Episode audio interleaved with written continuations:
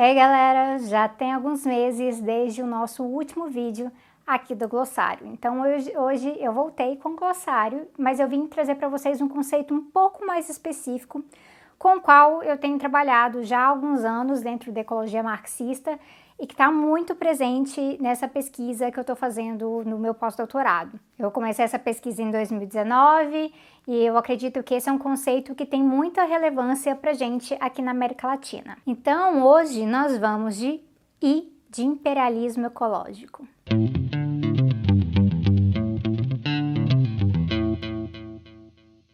Então, primeiro, imperialismo ecológico não é simplesmente a ideia de imperialismo e aí junta uma análise ambiental. É, não é simplesmente entender que o imperialismo também tem um impacto ambiental. As forças imperialistas com certeza têm um impacto ambiental, mas a gente está falando de um conceito específico. E por ser muito específico, ele não é muito introdutório, não. A gente está falando aqui de um conceito que é útil, que para quem já está entendendo um pouco de imperialismo, de ecologia marxista e de capitalismo no Brasil. Vídeos úteis sobre isso. Em 1986, saiu um livro do Alfred Crosby chamado Imperialismo Ecológico: A Expansão Biológica da Europa de 900 a 1900. Basicamente, a premissa aqui no livro dele é sobre como o processo de colonização ele também destruiu ecossistemas que eram mantidos e até mesmo ecossistemas que foram criados pelos povos indígenas. Então, nesse sentido do trabalho do Crosby, imperialismo aqui não toma o significado marxista, não toma o significado com o qual a gente trabalha. O, o significado de quando a gente está explicando o fenômeno capitalista, geopolítico, violento, de avançar sobre a soberania alheia e coisas assim. Então, no trabalho do Crosby, não tem nada a ver com a discussão de Lenin sobre imperialismo, por exemplo. Imperialismo aqui é simplesmente uma visão mais ampla de império, dominação, expansão e como o subtítulo já explica, né, expansão biológica. Mas marxista olha para um conceito desses e fala: hum, imperialismo ecológico. Acho que a gente pode complementar e expandir isso aqui. Porque isso é uma coisa muito comum da nossa tradição, né? O Marx mesmo fez isso com vários conceitos. Então, a ecologia marxista, ela vai passar a trabalhar o conceito de imperialismo ecológico explicando o que é o imperialismo capitalista nesse processo, as forças imperialistas, os países ricos e como eles ficam ricos às custas dos outros, intervindo nos outros lugares, e o que isso tem a ver com a destruição ecológica propriamente dita. Então, para isso, várias coisas vão ser importantes, mas eu vou citar pelo menos cinco coisas que são centrais para fazer uma análise, sim, sólida de imperialismo ecológico. Um é o entendimento de ruptura metabólica, outro conceito. Então, imperialismo ecológico não é simplesmente, ah, se o Biden vem e ele tenta tomar a Amazônia. Isso é imperialismo, expansão territorial. Falar imperialismo ecológico exige uma análise de como isso se relaciona com o desequilíbrio ecológico que coloca em risco a vida em todos os lugares. Então, não é só sobre o lugar que está sendo invadido, é sobre como há um desequilíbrio para além. As duas coisas são importantes. Eu expliquei um pouco sobre ruptura metabólica no vídeo de fundamentos do ecossocialismo. Uma outra coisa que é importante aqui é troca ecologicamente desigual.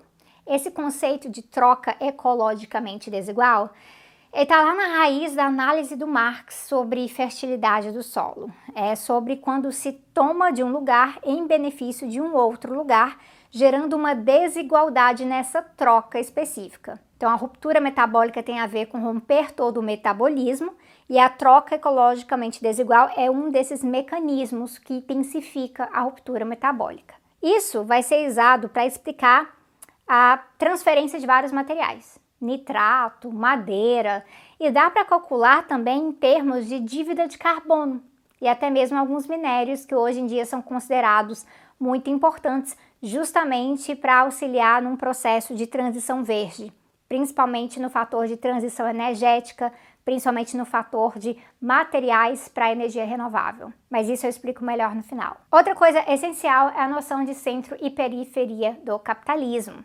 Aqui é o entendimento que o capitalismo nos países centrais, ele possui uma faceta dominadora, interventora, agressiva, ou seja, o imperialismo está ali, né?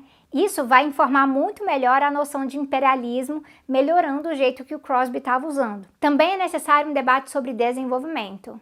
Por conta da noção de ruptura metabólica, é muito evidente que qualquer uso apropriado do conceito de imperialismo ecológico precisa levar em conta que o modelo de desenvolvimento que é pautado hoje em dia, ele é insustentável. Não é uma análise correta de imperialismo ecológico se você normaliza o modo de produção atual. E aqui eu estou falando não simplesmente normalizar a parte do capitalismo, normalizar o jeito que se produz as coisas. Então, isso é uma crítica tanto aos capitalistas quanto aos vícios produtivistas que ainda operam na esquerda. Porque esse é o modelo, gente, que vai dar ruim, que já deu ruim. Então, por exemplo, é inapropriado usar o conceito de imperialismo ecológico ao mesmo tempo que se defende que, ah, então a nossa tarefa anti-imperialista é simplesmente aquela de impedir que os imperialistas tomem o petróleo e aí a gente mesmo usa. Você não está problematizando a questão do petróleo aqui. Você não está problematizando a ruptura metabólica nem os eixos de desenvolvimento. Não tem um debate feroz de transição ecológica. Está faltando. Então, o conceito de imperialismo ecológico, ele exige que a ideia de anti-imperialismo ecológico seja né, profundamente parte desses debates e profundamente ligada aos debates de transição ecológica. O anti-imperialismo tem que ser ecológico também. Então, no geral, o imperialismo ecológico, ele avança sobre os comuns. Rios, atmosfera, oceanos, florestas, ele domina, ele apropria, ele transforma sem pedir licença. E é por isso que o debate sobre imperialismo ecológico, ele trata também de justiça ambiental. E por tratar de justiça ambiental, ele também vai tratar do combate ao racismo ambiental, porque o imperialismo ecológico ele é bastante racista. E isso também exige ah, que toda visão anti-imperialista aqui considere que um dos maiores alvos do imperialismo ecológico na América Latina, especialmente, a gente justamente o conjunto de povos indígenas e seus territórios. E a gente acrescenta também povos quilombolas, comunidades tradicionais, povos com uma outra concepção que batem de frente com a mercantilização da natureza, a transformação da natureza em mercadoria. Então, o anti-imperialismo ecológico, ele vai ter que levar essas demandas e territórios em consideração e vai ter que mediar essas demandas com outras demandas de desenvolvimento, uma, de uma alternativa de desenvolvimento. E aí, se não levar é, essas demandas em consideração ou tratá-las como obstáculos para o desenvolvimento ou coisa de imperialista infiltrado e coisas assim, eu acho que isso torna isso um péssimo anti-imperialismo porque ignora o vínculo entre soberania e ecologia e aprofunda a marginalização desses povos. E aí, baseado nisso, é importante a gente trazer duas coisas finais para nossa explicação desse glossário aqui. Se nós falamos de uma troca desigual, ecologicamente desigual nesse debate, a gente fala também de troca economicamente desigual? Sim, claro que sim. Faz todo sentido, porque se é a natureza sendo transformada em mercadoria, também vai ter uma troca economicamente desigual. Então, nós não separamos ecologia da economia. E é por isso que a gente da ecologia marxista estranha um pouco quando não tem mais debate sobre ecologia em vários trabalhos da teoria marxista da dependência, por exemplo. Tem muito potencial ali para casar esse debate, para evitar o risco de um desenvolvimentismo estatal e muito potencial mesmo de ecologizar a TMD trazendo uma compreensão ecológica aguçada sobre o que é industrialização, o que é romper com dependência, uma perspectiva sobre soberania que considera essas condições da natureza, é, sobre as vulnerabilidades dos países periféricos, tanto que é muito pior para esses países diante da crise ecológica, e entendendo que a superexploração do trabalho e a superexploração da natureza, elas andam juntas no capitalismo. É muito estranho olhar para uma sem olhar para outra ou simplesmente tratar a outra como um pequeno detalhe. Ela também merece atenção. É uma questão de metabolismo. A outra coisa é o fenômeno de países imperialistas metendo o dedo em ecossistemas nos países periféricos no sul global. Isso também é imperialismo ecológico? É sim, mas tem um desdobramento específico que é mais voltado para a gente pensar como funciona a apropriação dos ecossistemas em vez de simplesmente utilizá-los como uma fonte de exploração de recursos naturais. E hoje, o capitalismo verde, ele é um sistema que tenta fazer os dois. Tem um projeto voltado para que de um lado se promova a ideia de uma transição verde, toda linda e maravilhosa no norte global, mas sem mexer em nada no processo de produção capitalista e no modo de vida imperial que é pautado como realmente o padrão no norte global. Então, o que, que acontece é que isso acaba demandando um nível absurdo e acelerado de minérios e outros recursos que vêm justamente dos países periféricos do sul global. E aí, enquanto isso, os países do sul global, eles seguem vulneráveis na crise ecológica. E do outro lado, o que eles também fazem? Eles afrontam a soberania territorial no sul global, eles tentam mandar, tutelar territórios, florestas, rios, falando o que pode fazer e às vezes, inclusive, até colocar um preço nessa conservação em transformar isso num ativo financeiro, como é o caso dos créditos de carbono. E aí dá para ver que isso é diferente do imperialismo ecológico tradicional, que do capitalismo tradicional, que não liga nada, que não tenta mercantilizar essa questão do verde. Porque nessa fase do imperialismo ecológico, a desculpa é que eu sim estou fazendo tudo isso, mas é para ser verde, é para ser sustentável. Então não se assuste que tem um imperialismo ecológico tradicional e o capitalismo verde criando um outro com uma versão verde top do desenvolvimento sustentável e afins. E é para ficar muito alerta sobre isso, porque isso é um conceito muito importante, uh, é um conceito mais difícil, sim. Então, se você estranhou, tudo bem, é normal, porque entender a questão do imperialismo exige para a gente olhar para várias dinâmicas ao mesmo tempo.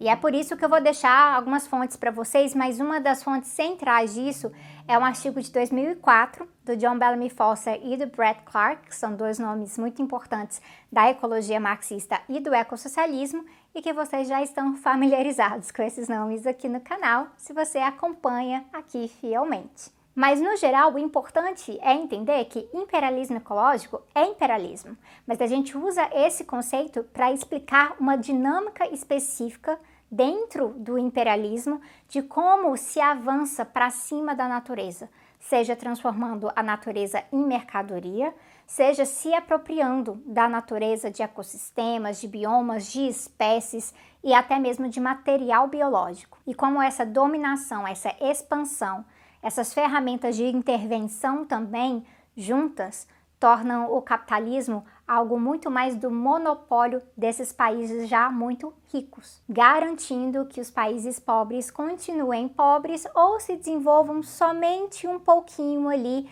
para também estar tá fornecendo um grande grupo de consumidores no mercado global. Eu resolvi colocar esse conceito como parte do glossário porque essa é uma discussão que surge em vários momentos aqui, em outras coisas que a gente está falando no canal seja quando a gente está explicando Venezuela, quando a gente está falando da Amazônia, quando a gente está falando de transição energética. Mas o principal para se compreender aqui é que se você é uma pessoa preocupada com essa dinâmica do imperialismo ecológico no movimento imperialista, você tem que saber que para ter um anti-imperialismo realmente de sucesso nesse sentido, esse anti-imperialismo também tem que ser ecológico. Então a gente tem que ter muito cuidado com vícios desenvolvimentistas que podem acabar surgindo no movimento anti-imperialista e que acabam tendo uma noção muito limitada do que é soberania. Porque, como eu já expliquei em um vídeo recente aqui do canal, não adianta pensar que petróleo vai garantir soberania para sempre, simplesmente se a gente explorar no lugar dos imperialistas. É preciso pensar soberania numa versão que possa ser sustentada. Soberania tem que ser sustentável. É isso aí, eu vejo vocês em breve.